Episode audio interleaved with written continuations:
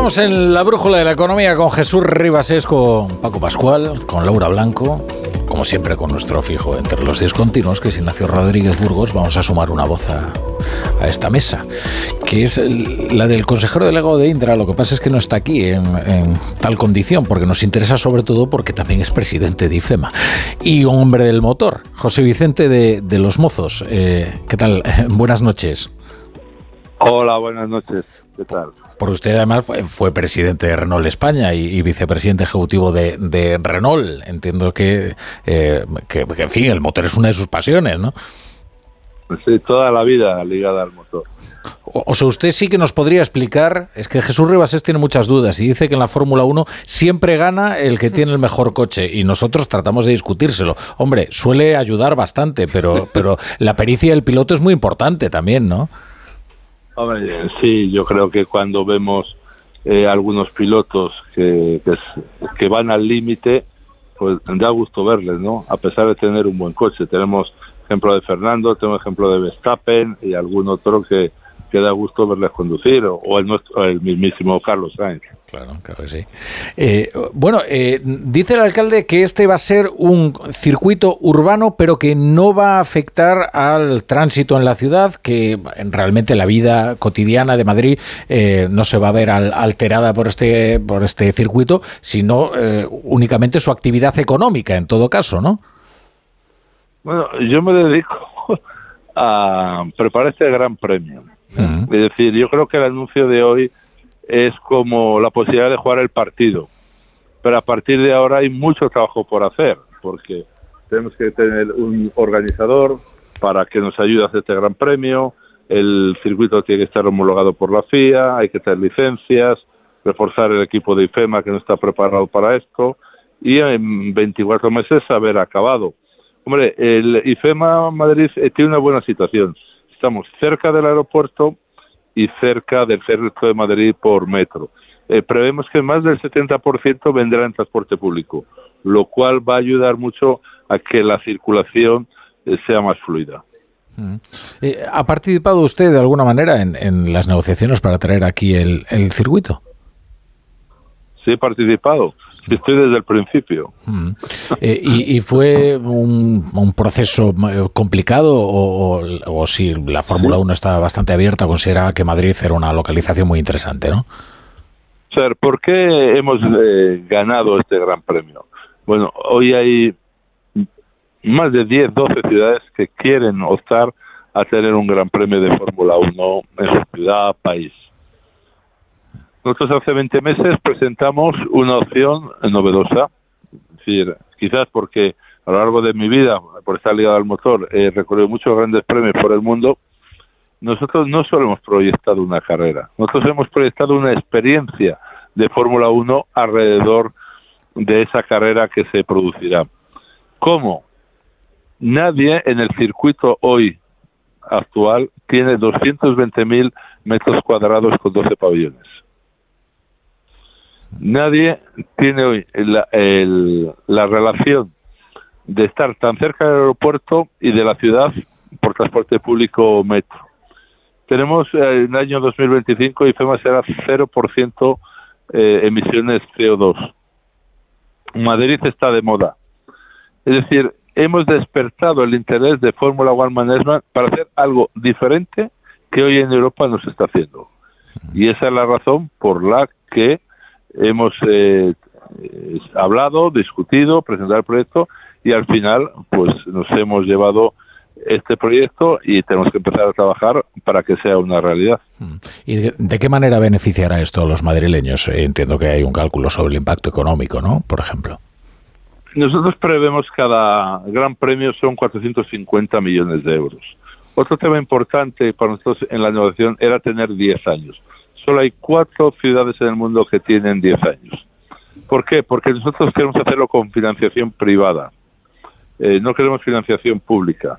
Y para que inversores inviertan en Madrid necesitamos estabilidad. Y por eso esos 10 años hace que la ecuación financiera del Gran Premio sea posible y esto genera cada año directa e indirectamente 450 millones de euros pero además el organizador nos va a invertir en el circuito y en el paddock. Y además los madrileños van a poder experimentar sin salir de la ciudad un evento que es mundial, que son 90 millones cada gran premio conectados en la televisión. Y, no va a comprometer un, gasto público. Dice usted que la financiación es, eh, privada. Esto no supondrá un gasto público por parte de, de las administraciones, cualesquiera. No, si usted ve las cuentas de IFEMA, este año todavía no las hemos sacado, pero IFEMA genera beneficios. No recibimos financiación pública directa. Eh, hicimos un plan, yo llegué después de la pandemia, hicimos un plan estratégico eh, donde hicimos esfuerzos importantes, por ejemplo, mañana que es la inauguración de Fitur, no soy la única feria del mundo que no ha parado en la pandemia. Hemos empezado con la diversificación de proyectos que antes iban de Madrid porque no había lugares en Madrid donde dejar espectáculos de grandes dimensiones por largo tiempo. Hoy es una realidad. Tenemos Malinche, tenemos Guad, tenemos el circo, hemos tenido el Mago, mm. eh, Starlight, eh, eventos de calidad y la guinda es el Gran Premio de Fórmula 1. Mm. Y eh, en 2026 eh, comenzaría ese, ese contrato, alojaría en caso de que todo saliera bien y efectivamente se cumplieran las condiciones de, la FIA. Eh, entonces es cuando termina el contrato de, de Momeló en, en, Barcelona. ¿Usted cree que es posible compaginar ambos grandes premios en, en el Mundial, que España tenga dos sedes? Yo he trabajado en el proyecto de Madrid. ¿eh? La homologación de la FIA, eh, cuando hemos hecho anteproyecto, esto es como cuando uno diseña una carretera, ¿no? O un aeropuerto. Eh, hay unos parámetros que hay que respetar. Y desde luego, Dromo es una empresa profesional. Y evidentemente que tenemos que trabajar con la FIA, pero yo a día de hoy no estoy muy inquieto en esa homologación, pero tenemos que pasar el trámite. Y, Barcelona sigue su camino. Yo como español si en España tuviésemos dos grandes premios, estaría encantado. Hmm. Pero yo mi responsabilidad es, y tengo Madrid, y mi responsabilidad es que el Gran Premio de España a partir de 2026 en IFEMA Madrid sea una referencia europea y más adelante veremos si podemos ser más ambiciosos. Eh, si no tiene inconveniente, le, va a hacer una pregunta Ignacio Rodríguez Burgos. Sí, eh, primero muchas gracias por estar con nosotros y, a mí me gustaría saber, ustedes en IFEMA han abierto las posibilidades más allá de las ferias, ¿no? Eh, teniendo en cuenta el mundo online donde hay mucha conexión, ustedes en IFEMA han conseguido recuperar precisamente grandes ferias y además expandirlas con eh, y además utilizando eh, el espacio para espectáculos como los de Malinche o Mago o, u otros. ¿Ustedes se piensan o se plantean que mm, si, eh, bueno, viendo cómo se desarrolla los primeros años de la Fórmula 1, estarían dispuestos a plantearse, por ejemplo, el Mundial de Motos? Ahora estamos hablando de la Fórmula 1 vamos, empezamos el partido, vamos ahora al 2026, vamos a seguir trabajando. Es decir, ¿cuál es la visión de IFEMA Madrid? La visión de IFEMA Madrid es generar economía a Madrid y a la comunidad de Madrid. Esa es la visión y crear empleo. Somos el motor de la economía de Madrid, uno de los motores más importantes. Pues toda actividad que podamos generar que no está en Madrid y que no supone competencia a otras empresas de Madrid y que puede generar empleo y riqueza, vamos a ir a por ella.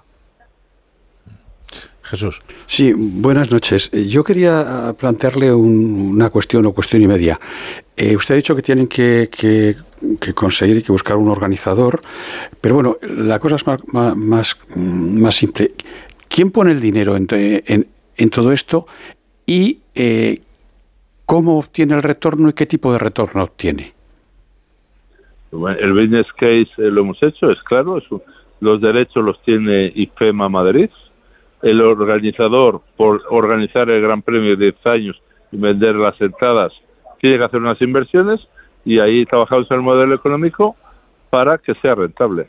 Y más en las cifras no le puedo decir porque el tender está en curso y cuando tengamos el sepamos con quién, cuando sepamos la definición del circuito, tengamos el anteproyecto del paddock, le puede decir inversiones, le puede decir eh, sensibilidad de participación de personas y un poco el modelo financiero. Pero le puedo decir que llevamos más de un año haciendo sensibilidades y yo le digo que este modelo es rentable. José Vicente de los Mozos, eh, muchas gracias por estar hoy en, en la Brújula de la Economía. Gracias a ustedes. Buenas noches.